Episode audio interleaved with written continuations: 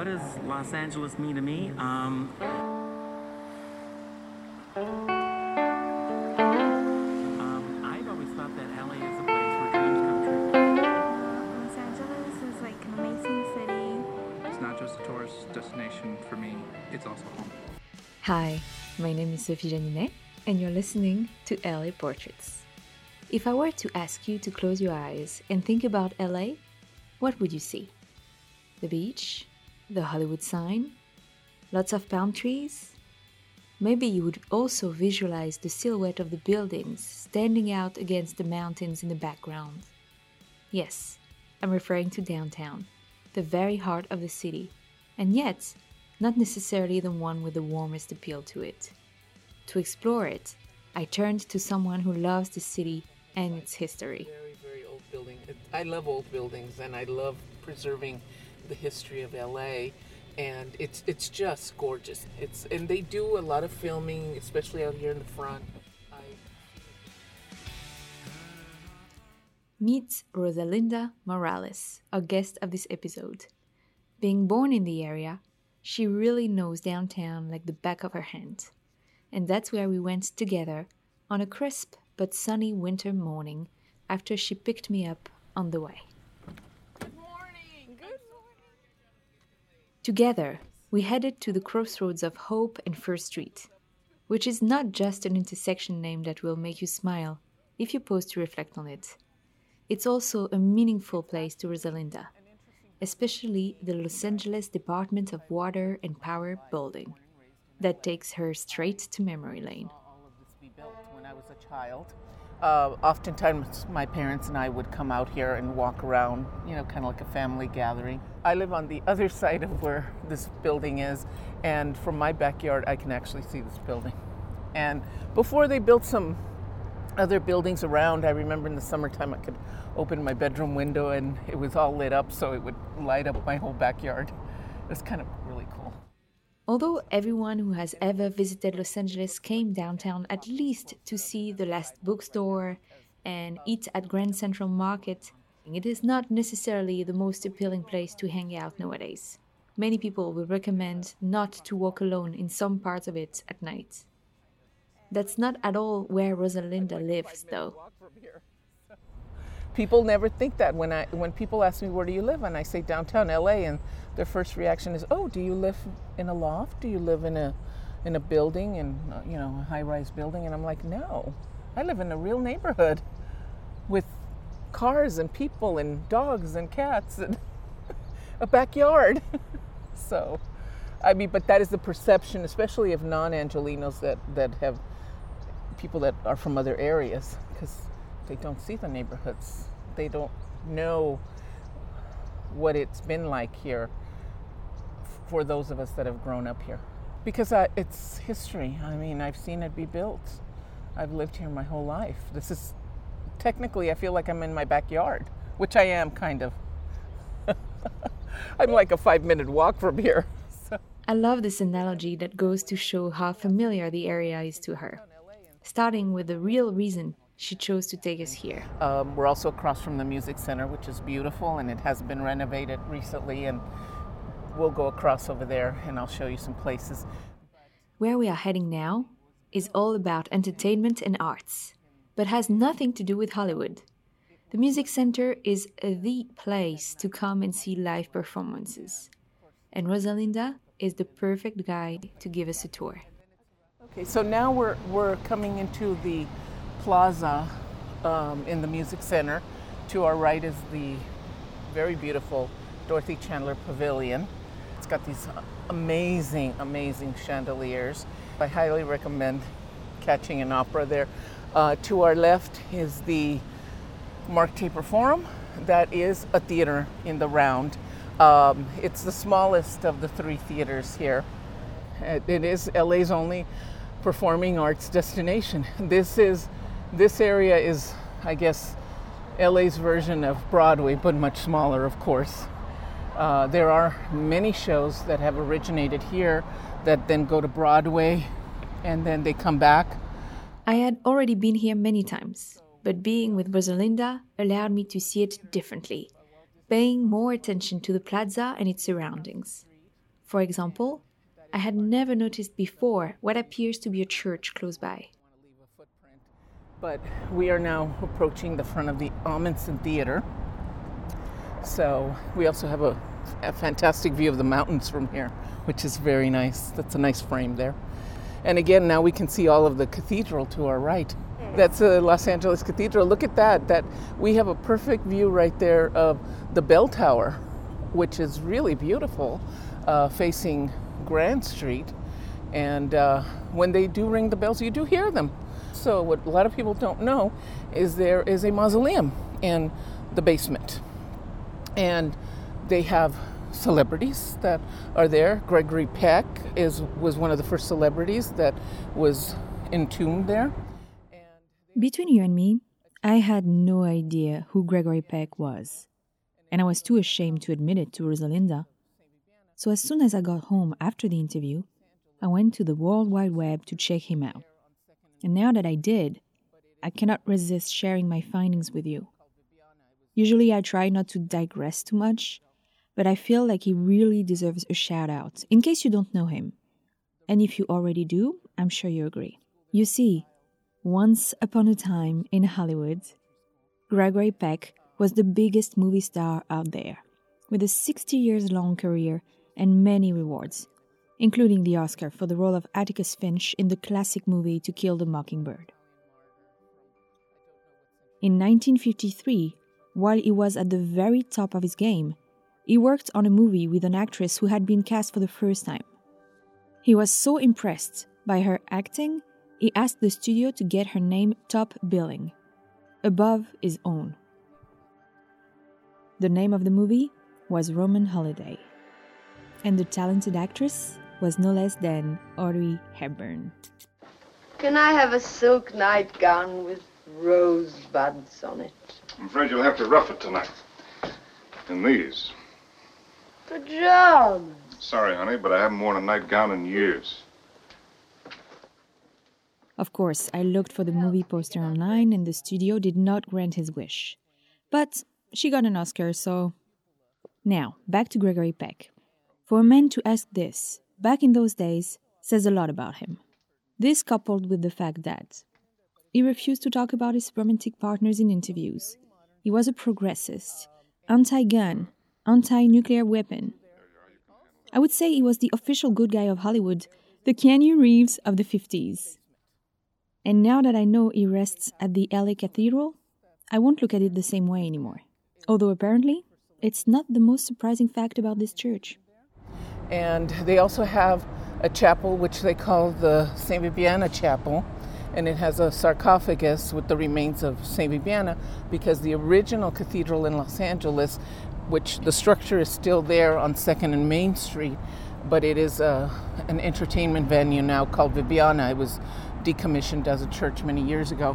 When this was built, um, they used to have the remains of St. Vibiana there. I went to school there as a child, so that was my grammar school, my elementary school, and uh, I'm glad they finally buried her in a sarcophagus because she was sort of on display and it was just a little strange. Yes. she was an Italian martyr from I don't know what century, but when they built the original cathedral in the 1800s, the then Archbishop of Los Angeles apparently went to Rome, to the catacombs, and explored all this to bring the remains of some martyred saint to name the cathedral at that time. Who knew an Italian martyr is buried in Los Angeles? This city feels so modern and new, we tend to forget that it has a past and many stories, of which Rosalinda knows a fair share. And since our tour of the Music Center is not over yet, let's hear more of what made her choose this spot in particular. I just love this place. Uh, again, I saw it be built, and I have had, like I said, I've seen many shows here. Um, what uh, I am involved in in my career has allowed me to also work on shows that have been produced here. So uh, that's kind of interesting. So I've been involved not only in seeing shows here, but in the behind the scenes and working on shows opening nights are fantastic, and because you have that thrill of if you've worked on something, especially, and how's the audience going to react to it. So it's always interesting to watch people on opening night. And even if I work on something, if it's especially a moving story, I've found myself caught up and uh, gotten emotional as well. As I listened to Rosalinda speak about the Music Center, it dawned on me that it holds a special significance for her beyond just being a part of the city that she has seen appear over the years. It is deeply intertwined with her career, her identity as a proud Angelino, a city her parents chose to call home many years ago. And like a lot of family stories here, the reason her parents initially came is the beautiful weather of California. Yeah, I mean, I'm happy that my parents chose LA as their home. My father was born and raised in San Antonio, Texas, and my mother was born and raised in Sonora, Mexico, which is the northernmost state. It borders Arizona. So my mother was Mexican born, my father was American born. So I also got the best of both worlds in terms of uh, having a, a parent born and raised in the United States and a parent born and raised in another country. My parents have lived in the same place, or someone of my family, for 67 years. So I live in an older neighborhood, which is one of the last neighborhoods in downtown, which we still try to maintain so that it doesn't get destroyed. But the developers have been, we can try going down the stairs. Are you sure? Yeah, I'm fine. Um, they've tried to, you know, tear them down, but we are fighting. We also, where I live, and that's a whole nother story. And if you ever want to come, we'll give you a tour. Um, we live on an old oil field because a lot of this area, this was considered the Los Angeles oil field, which was at one time the third largest oil field in the country. And it produced about 6% of the world's oil. Back in the late 1800s and into the 20th century, really. Uh, I think the last oil wells, I mean, in terms of actual drilling and all that, were decommissioned in the 60s. However, there are still privately owned wells in my neighborhood. Living in a place where oil was and still is being extracted is not without consequences, as Rosalinda confirmed while we were making our way down to Grand Central Park. Well. But it does make for a lot of issues, um, especially health issues with residents living in areas like that. Uh, so, cancer, uh, a lot of breathing uh, issues like um, COPD and asthma. What is COPD? Uh, chron- chronic obstructive pulmonary disease, which is very, very severe in some people. Emphysema, um, just a lot. There's, I'm sure there's other health issues they haven't even figured out, but breathing toxic gases produced by wells that are not capped uh, properly is, is very, very dangerous.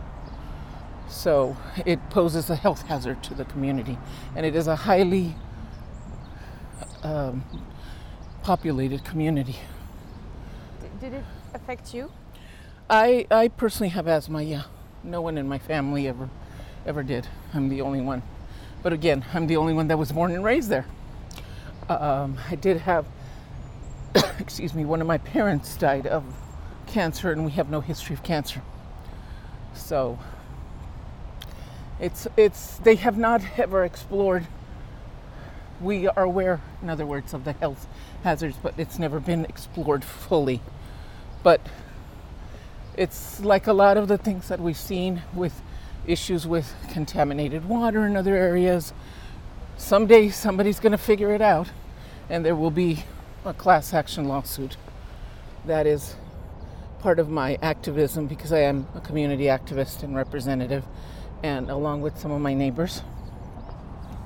And we are quite involved in that and have brought attention to it with some of the political, state, county, and city leaders.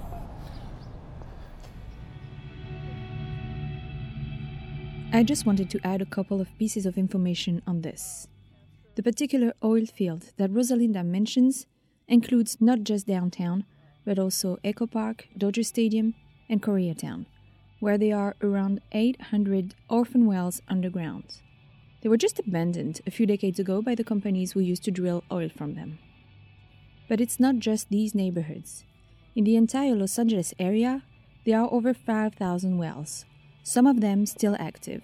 Each of them potentially releases hydrocarbons, including hydrogen sulfate and methane, at levels that could be explosive, as we now know for sure.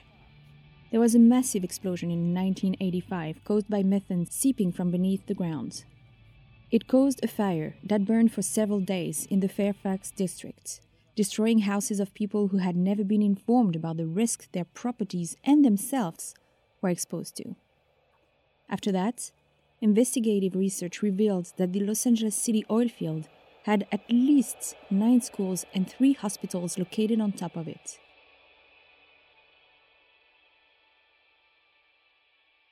And many people are clueless about this, and those who know tend to look away. After all, Los Angeles is one of the most popular cities in the world, and the housing market is as tight as it is lucrative, especially the Echo Park, Dodger Stadium, and Koreatown parts, which are getting more and more gentrified each day. Surrounding the downtown area. Um, and this is why I think uh, they're trying to destroy our neighborhoods because if they build mo- modern buildings, then it doesn't apply, and they could charge as much rent as they want, and then the the city gets more taxes, and the property owner makes more money. So, But but but, uh, Los Angeles will become less and less affordable. Exactly. So it's a vicious cycle. And some of the older buildings, like even the one that I live in, which is not a huge building, there's only four units. Um, the property is what is worth money. It's not so much the buildings. It's, you know, they're all well over a million dollars, if not over two million dollars.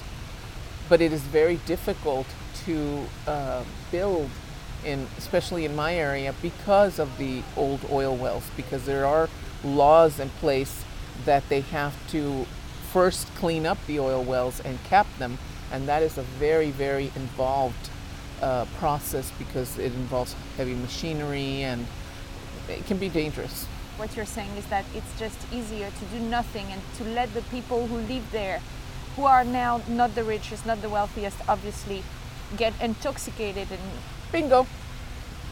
Yeah, pretty much. So you see why we have a, a, a big battle that we fight.